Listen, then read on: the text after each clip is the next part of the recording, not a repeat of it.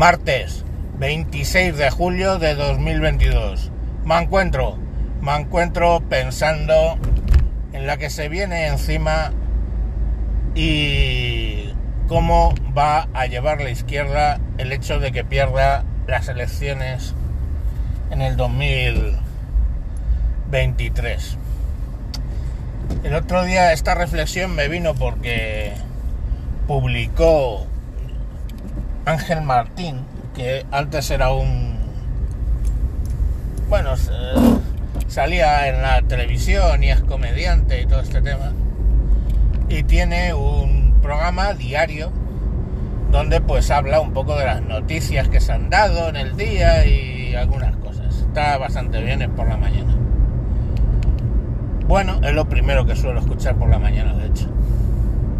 Y el otro día eh, dice, hoy el programa va a ser distinto porque estoy muy enfadado, muy cabreado, porque nos piden que hagamos un esfuerzo adicional y todo este rollo, ¿no? Y que lo hagan ellos, los políticos, los que quieren entrar o los que, o los que están dentro, que hagan ellos el esfuerzo, que nosotros ya hicimos el esfuerzo en la pandemia, hicimos el esfuerzo en no sé dónde, no sé, todo eso, ¿no? Los dos los tres añitos guapos que llevamos. Bueno, pues toda la puta caterva de redes sociales de izquierda se le echaron encima. Que si populista, bueno, el mensaje populista no te digo que no. Pero que si hace el juego a los fascistas, que si no sé qué. O sea, es que eh, no es que las próximas elecciones las va a ganar el PP. No. Las próximas elecciones las van a ganar los fascistas dices, joder, macho, qué nivel de estrambote tienen estos hijos de puta. O sea, porque es estrambótico. Llamar al PP fascistas es el estrambote más, más brutal. El esperpento máximo. Y, y se les ve como con unas putas ganas de que ganen y empezar a liarla en las calles a saco paco que ya lo han dicho en ocasiones, ¿eh?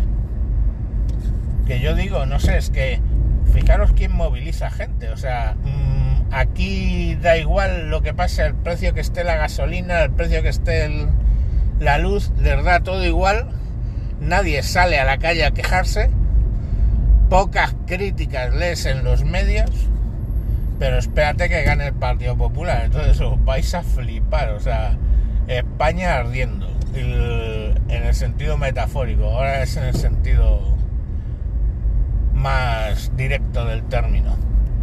Y, no lo entiendo, o sea, yo, esta gente, no sé qué se les pasa por la cabeza, es quizá el rollo eso de que ya les pillaron con micrófono abierto, apretar, apretar, apretar ahí.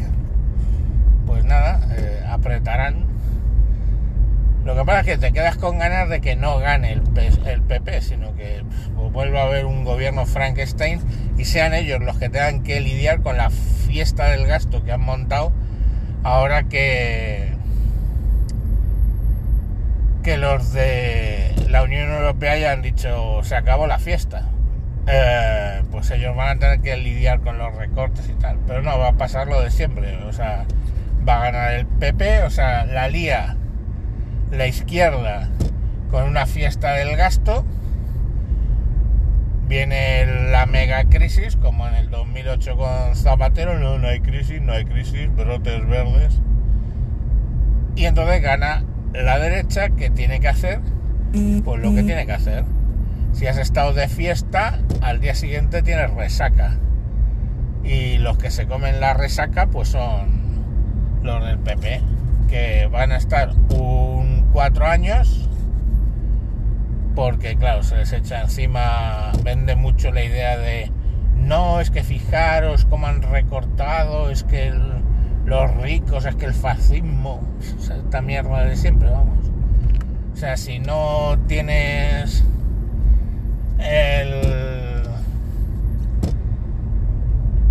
la, la paguita para la asociación no binaria de Moratalaz, pues ya directamente el fascista. O sea, que es así.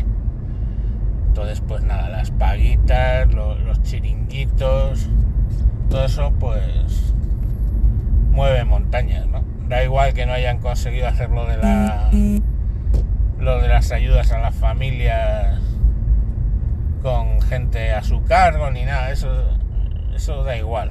O sea, lo importante es la paguita para los no binarios en paro oprimidos de al muñeca. Y bueno pues ahí ahí va a estar. O sea el tema el tema es ese. Y lo que yo les preguntaría a los gallegos que por cierto ayer se me olvidó son cuatro comunidades las que que era Comunidad de Madrid Navarra, País Vasco y se me olvidó la otra, soy gilipollas, porque la otra es Galicia, obviamente. Bueno, pues donde era festivo el 25. Yo les preguntaría a los oyentes gallegos qué le veían, sobre todo si le votaron al Feijo, porque hostia puta, yo cuando más contacto tengo que él, con él, más mamarracho me parece ni siquiera mamarracho, es como un inútil, un tonto útil, un no lo sé. O sea, es que mmm, los discursos, cómo habla, cómo se expresa, yo qué sé, no le veo, ¿sabéis? Es, joder, la definición de pan sin sal. O sea, no sé, yo necesito que alguien me explique por qué este tío ha estado gobernando en Galicia, ni se sabe, y ahora viene aquí en plan Jesucristo Superstar a salvar no se sabe de qué. Entonces por, por entenderlo, no sé, a ver si alguien me lo puede explicar. Porque vamos, yo le veo flojo, no lo siguiente, o sea, este no va a solucionar nada estructural, o sea, se va a dedicar lógicamente a poner los recortes que le vengan de, de Europa, parar la hostia con la cara gilipollas que tiene y poco más. No le veo yo que diga, no, no, voy a reformar.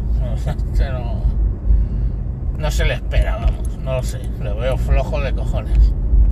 Pero oye, a lo mejor tiene algo porque el pavo desde luego ha estado ahí gobernando en Galicia, ni se sabe. A lo mejor la famosa foto del yate con el narco tiene algo que ver con que haya estado tanto tiempo en Galicia, no se sabe, ¿no?